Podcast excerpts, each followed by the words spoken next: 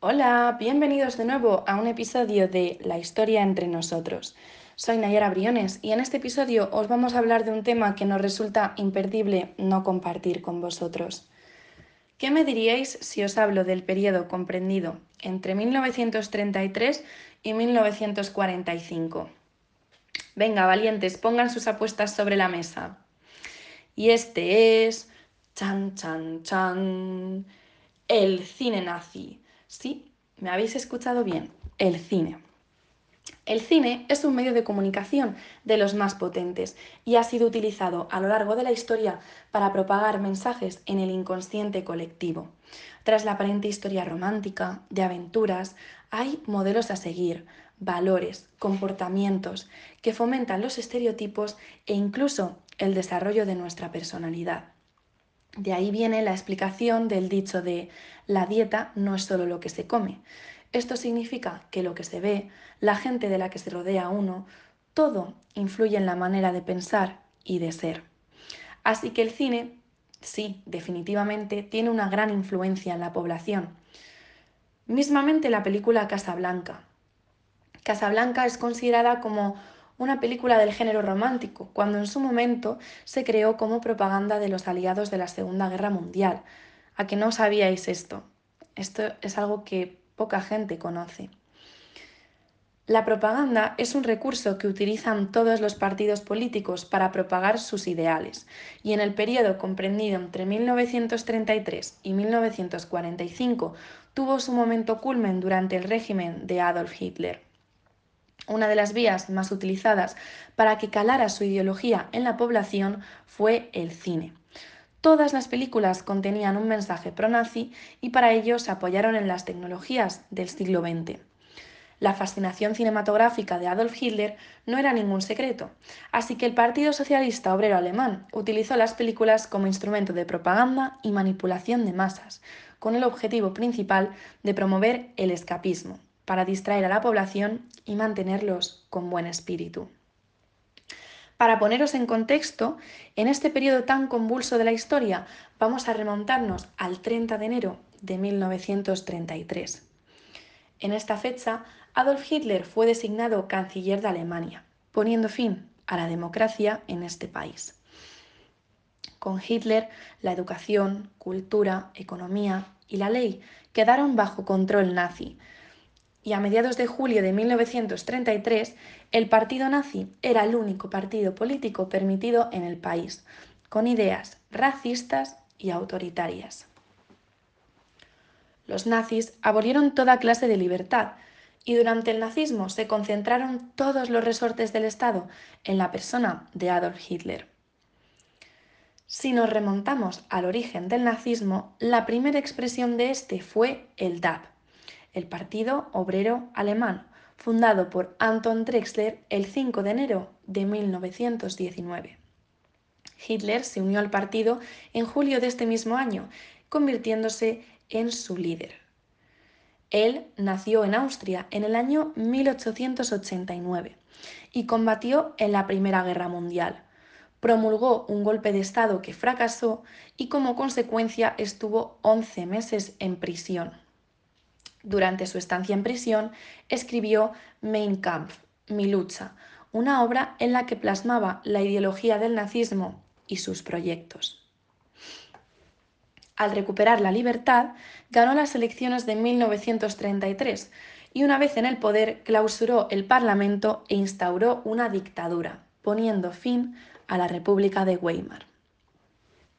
Si hay que atribuir causas al surgimiento del nazismo, se diría que este se debió a la derrota de Alemania en la Primera Guerra Mundial, a las excesivas sanciones del Tratado de Versalles a Alemania, a la Gran Depresión seguida de la crisis de 1929, una crisis económica arrolladora, y al aumento de popularidad del fascismo, que aparentaba ser un movimiento capaz de restaurar el orden político y social. Una vez clarificado todo esto y entendiendo los orígenes del nazismo, procedamos a analizar una de las películas más emblemáticas de la propaganda nazi, El triunfo de la voluntad. Buenas, yo soy Carlos Sánchez y voy a hablar acerca del documental El triunfo de la voluntad. El objetivo del documental era aplicar la persuasión mediante el uso de una serie de recursos que explicaremos a continuación. En el contexto de la época encontramos que la propaganda experimentó un gran desarrollo durante y después de la Primera Guerra Mundial. El objetivo era generar el apoyo de la población hacia el desarrollo del conflicto bélico, la compra de armas y soldados voluntarios. El término de la Gran Guerra llevó a la aparición de ideologías como el fascismo. El documental fue realizado con la autorización del ministro de Propaganda Joseph Goebbels y del mismísimo Adolf Hitler. La directora y productora encargada de llevar a cabo el proyecto fue Leni Riefenstahl, que empleó diferentes estrategias de persuasión a través del lenguaje cinematográfico para engrandecer la nación alemana como potencia mundial y magnificar el poder del partido nazi.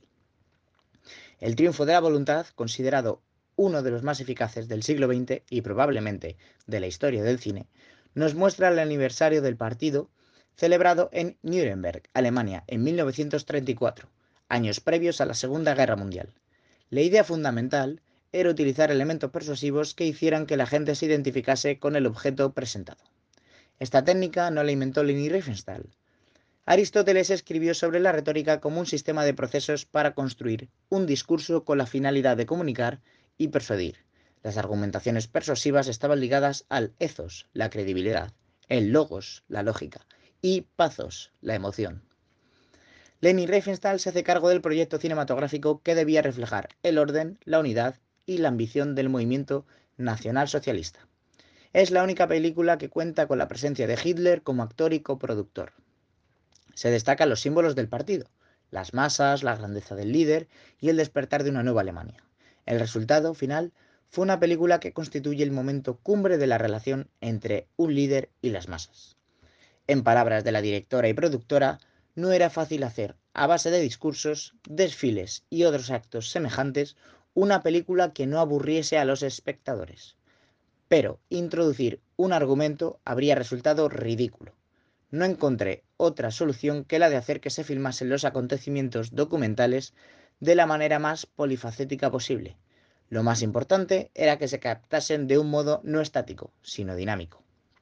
Podríamos considerarla como una gratificación para los adeptos al régimen y un arma de seducción o manipulación para quienes todavía no estaban tan convencidos de los ideales del partido. La directora tuvo todos los recursos a su disposición para que el documental pasara a la historia.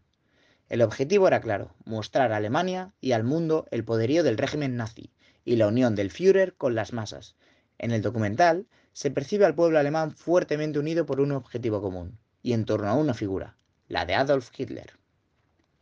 Pasamos ahora a analizar los componentes cinematográficos. Durante un minuto solo vemos el fondo negro, sobre el cual se escuchan las trompetas que dan lugar a la música de Herbert Wind. Hitler era un amante de la música de Wagner, por eso Wind recrea esa atmósfera para replicar las óperas de Wagner, para evocar a esas sensaciones.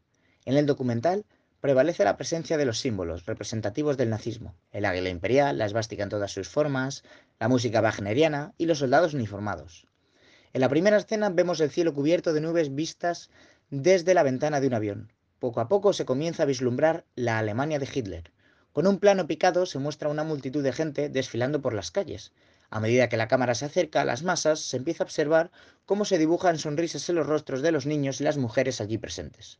Esta imagen goza de un gran carácter simbólico, representa a Hitler como el águila imperial o lo que es lo mismo, Hitler sobre Alemania. En gran parte del documental se connota la idea de Hitler como un dios sobre la tierra. La llegada de Hitler a Nuremberg, mostrada en el film, prepara emocionalmente a los espectadores sobre lo que está a punto de contemplar. El documental se vale en gran parte de la imagen, con una clara alusión a la simbología. En las primeras escenas vemos soldados uniformados, niños y mujeres perfectos, que reflejan la belleza de la raza superior y esperan ansiosos a su líder al grito de Heil Hitler. Luego comienza el desfile de los miembros del partido a bordo de un descapotable que avanza entre la masa se suceden muchos planos cortos de rostros de niños y mujeres sonrientes, intercalados con primeros planos de Goebbels y de Hitler. Planos detalles como el de la mano de Hitler extendida al cielo, iluminada por un rayo de sol, contribuyen a la interpretación del papel de Hitler, como ya hemos dicho, el papel de Hitler como un dios que desciende para salvar a la Alemania de la crisis en la que estaba sumida. A sus pies hay una nación esperándolo ansiosa para observar el despertar alemán. Los desfiles son muy recurrentes en todo el documental. En otra escena podemos ver cómo 200.000 hombres desfilan con antorchas y banderas tras un discurso del Führer, elementos que cobran un papel importante como las insignias y símbolos nazis. En el discurso previo al desfile, Hitler evoca la miseria de años anteriores a la, a la que reconoce como uno de los temas que unió al país, así como la lealtad que ahora hace más fuerte el vínculo.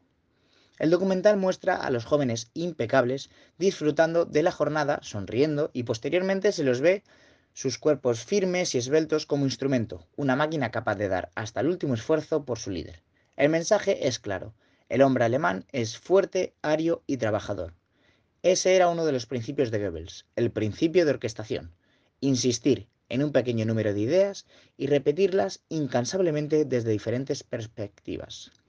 El nazismo sostenía una idea clara de una raza, superior, diferente al, al resto, que sería la encargada de llevar a Alemania a la grandeza guiada por su líder. El target principal del documental son los jóvenes, considerados como el futuro del régimen, a los que era necesario adoctrinar física y mentalmente. Se crearon instituciones destinadas al entrenamiento de hombres y mujeres, a través de los cuales se inculcaban los principios del régimen. Para los hombres se crearon las juventudes hitlerianas, que eran un gran soporte del régimen, donde eran preparados y entrenados militarmente para cuando tuvieran que luchar en el frente. Para las mujeres se creó la Liga de, la, de las Muchachas Alemanas, estaba formada por jóvenes arias de entre 10 y 18 años, que eran formadas para conocer y adoptar el folclore y las tradiciones populares alemanas, y aprendían a representar los roles tradicionales de la mujer en la nueva Alemana, Alemania perdón, nacional socialista. La Liga fomentaba la rebeldía contra los padres y exigía absoluta fidelidad a su Führer. En otra escena observamos bloques de gente muy ordenados, vistos desde arriba, con una cámara que se colocó sobre uno de los mástiles. Lo que vemos en esta escena es una conmemoración de los caídos en la guerra. Hitler, junto a su comitiva, se dirige a una especie de altar con flores y antorchas, con fuego para llevar a cabo el ritual, acompañado de música melancólica, enormes banderas con las esvásticas que tiñen todo el escenario. Resulta visualmente impactante la organización de los soldados y la sincronización para moverse al compás de la música. Esta escena desde las alturas, en el contexto de la época, hace del documental una verdadera obra de arte. El final del documental cierra con un discurso del Führer, frente a los miembros del partido que lo celebran. Esta imagen con un Hitler eufórico demostrando sus habilidades persuasivas y retóricas deja bien claro cuestiones como la importancia y superioridad de la raza aria, junto con el objetivo del partido de crear una ideología y un exclusivo poder en Alemania. Ahora analizamos el código de composición fotográfica. El triunfo de la voluntad es un documental que presenta un gran trabajo en lo que se refiere a la planificación y elección de recursos cinematográficos. Como ya hemos mencionado, al ser un documental de propaganda, Riefenstahl utiliza solo elementos que son útiles a su objetivo para construir un mensaje claro y contundente. El encuadre tiene que ver con la elección de un objeto para destacarlo del todo del que forma parte. Y también está relacionado con la intención de dirigir la mirada del objeto, decidir desde qué punto mirarlo y hacerlo mirar. Estas decisiones no son ingenuas, tienen un significado y traen consecuencias que afectan al objeto encuadrado. Si analizamos los planos, vemos que una gran parte del documental se compone de largos y numerosos desfiles de miembros del partido, soldados, juventudes hilderianas y adeptos al régimen. Escenas filmadas con planos generales, que generan sensación de multitud y masas conglomeradas que parecen no tener fin. A eso la directora le contrapone la figura de Hitler, en primeros planos o planos medios, que ayudan a marcar esa, esa, diferencia y generan el impacto visual de tener grandes concentraciones de personas y la grandeza de un solo individuo. Leni Riefenstahl da una clase magistral del valor simbólico de cada plano. El primer plano tiene una carga emocional muy fuerte. Se corresponde con una distancia íntima que genera una sensación de confidencialidad y cercanía con el sujeto. En el documental se muestran rostros de niños y mujeres sonrientes, alegres, obnubilados por su líder. La directora utiliza mucho este plano con el fin de reflejar lo afectivo, para resaltar de la multitud los mejores ejemplares de la raza aria y centrar la atención en aquello que busca destacar. También la directora busca planos detalles para destacar ciertos elementos del plano general. Riefenstahl tenía bien claro lo importante destacar entre la multitud y los contrastes en sus discursos. Muchas de las escenas del documental tienen un contenido simbólico relacionado a lo esotérico y religioso, temas de gran interés para su líder, Adolf Hitler. En definitiva, los movimientos totalitarios se encargan de crear un mundo ficticio consistente que se adecua a las necesidades de la mente humana. El pueblo alemán necesitaba recuperar la confianza en ellos mismos, en la nación, tras la derrota de la Primera Guerra Mundial. Tras esta derrota, Hitler fue capaz de crear esa ficción en la que Alemania volvía a ser grande, poderosa y unida. El triunfo de la voluntad es la representación perfecta de ese ideal. Lo que convence a las masas no son los hechos, ni siquiera los hechos inventados, sino la consistencia del sistema del que son presumiblemente parte. Hola, muy buenos días, soy Ricardo Álvarez y hoy voy a hablar sobre algo que probablemente no muchos conocían, salvo a que sean muy fanáticos de la historia del cine, y es que como muchos saben, el cine fue una pieza fundamental para la propaganda nazi. Pero lo que puede que desconozcan es que era tan importante que tenían su propio departamento de cine.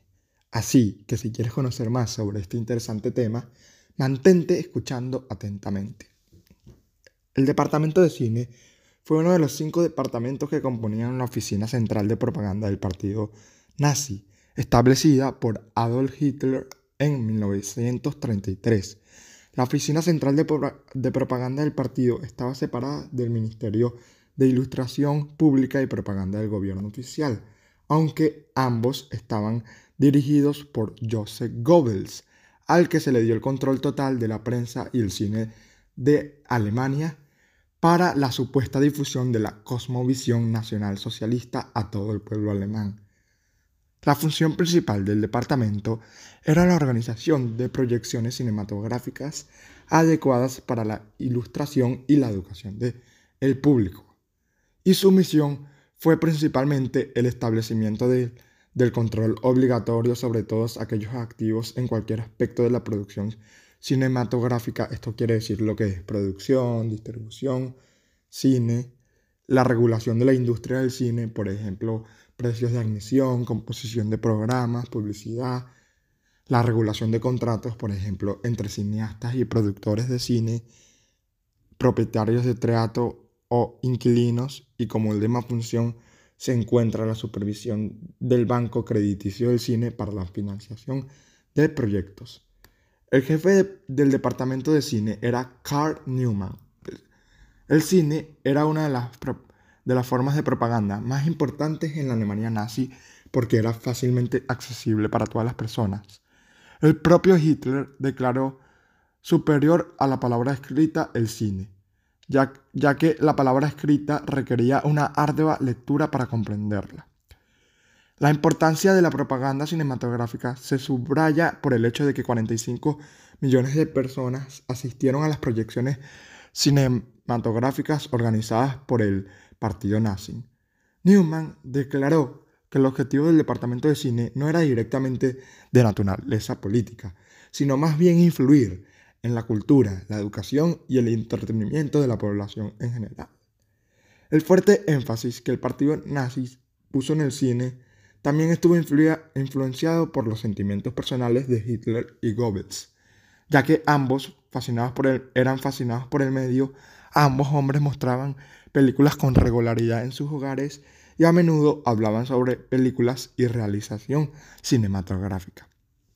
Por otro lado, el departamento de cine constaba de siete oficinas diferentes, cada una de las cuales supervisaba una área específica relacionada con la propaganda cinematográfica de Alemania.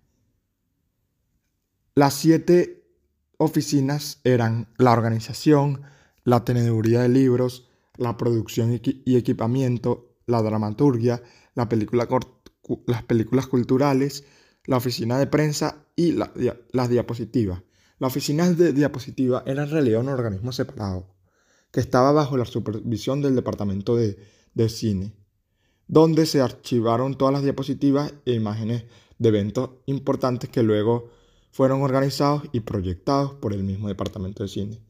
El departamento seleccionó y proyectó películas que se centraban en las virtudes del tipo ario, la fuerza militar e industrial alemana y los males de los, de los enemigos de los nazis.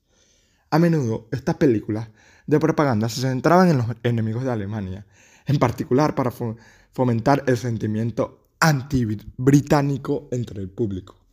La oficina de cine proporcionó películas a los grupos locales mientras que el líder del grupo local se encargó de todos los preparativos.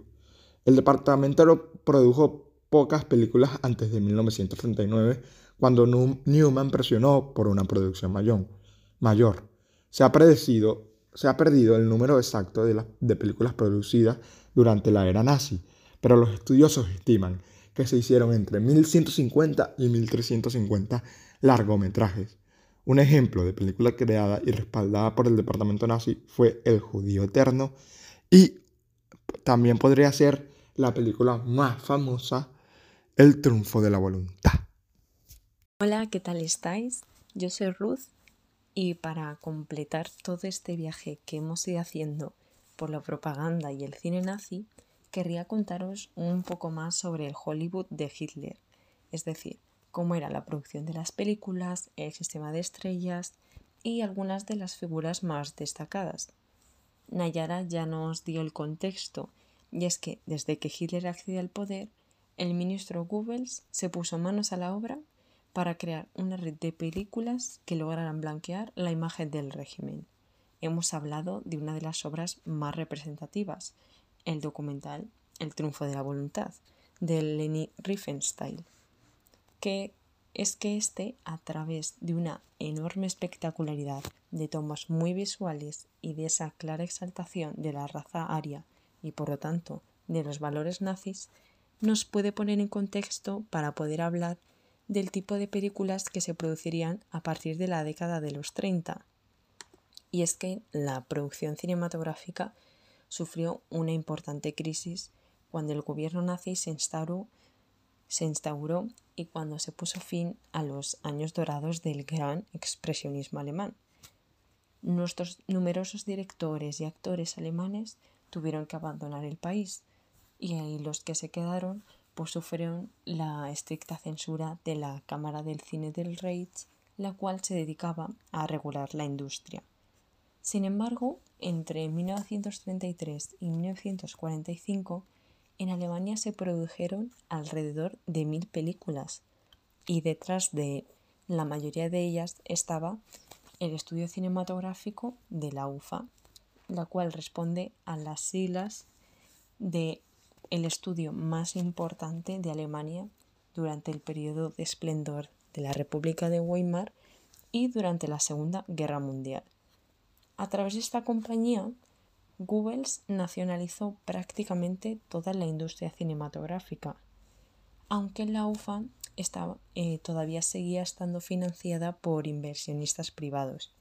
Por lo tanto, le tocó estar obligada a ser rentable y a producir películas que realmente lograran captar el interés y satisfacer las necesidades del público alemán. Dentro de este cine muy influenciado por la propaganda, encontramos numerosas figuras destacadas, pero entre ellas, como ya he hablado, el más importante sería Joseph Goebbels. Y es que, según Rafael de España, que, ha hecho, que hizo un estudio sobre el cine nazi, Goebbels era un fanático del cine de Hollywood y además sabía que los americanos introducían su cosmovisión a través de sus películas de esmerado acabado técnico e intérpretes de reclamo internacional. Por ello, no es extraño comprobar que, al repasar los títulos producidos en Alemania bajo su mandato, aquellos directamente propagandísticos ocupan un porcentaje francamente bajo. Y es que, como hemos dicho, de las mil películas que hicieron, muy pocas contenían referencias propagandísticas de manera directa, la mayoría eran comedias, eran películas de amor, de aventuras, donde esa espectacularidad del ejército, del partido político, como en la película del triunfo de la libertad, no se veía tan claro. Ya que, como sigue diciendo Rafael de España, lo que realmente quería Goebbels era una industria cinematográfica sólida, cuyos productores reunieran nivel artístico y potencial taquillero. Esto era lo más importante. El mensaje también lo era, por supuesto, pero vendría por añadidura, por lo que, exceptuando películas como Olimpia o El Triunfo de la Libertad, muchas de ellas se centrarían en las aventuras, el misterio, espectáculos musicales y en dramas amorosos, como he dicho antes, por lo que la propaganda tendría un papel secundario. Las películas debían cumplir un papel político, mantener entretenidas a las masas alemanas, mientras que a su vez recibían dosis de propaganda pero en pequeñas cantidades y camufladas con un gran nivel artístico. Otra persona que hemos mencionado, Leni Riefenstahl, la cual me llamó especialmente la atención porque me encontré una referencia a esta actriz y directora del cine alemán en un videojuego que se llama Siberia The World Before. Y es que este videojuego transcurre durante los inicios y el final de la Alemania nazi. Y había un personaje que también se llamaba Lenny y que dentro del videojuego tenía una gran pasión por el cine y la fotografía. Aunque al final acaba liándose con los nazis y, y traicionando a la protagonista del juego. Y es que ya en la vida real a Hitler le gustó mucho el potencial que tenía Leni como directora y le encargó varias películas que estéticamente reflejaban esa imagen de poder y belleza del régimen alemán. Por último, el sistema de estrellas, una de las grandes creaciones de Goebbels, la cual permitió difundir y popularizar a los principales actores y actrices de las productoras cinematográficas, como la que hemos mencionado antes. Y es que, como medio de comunicación de masas, el cine era súper importante para difundir ideas y valores. Esto se aseguró a través de grandes campañas de publicidad a estrellas del momento, como en este caso Zara Linder o Leander, la cual era mm, una estrella de momento y aparecía en casi todos los artículos de los periódicos y se, esa campaña de publicidad siempre trataba de darle gran notoriedad para asegurar el éxito de las películas en las que ella salía. Es que, claro, era crucial la imagen que estas estrellas del cine creaban para la nación por lo que debían seguir las instrucciones del régimen de forma obligatoria.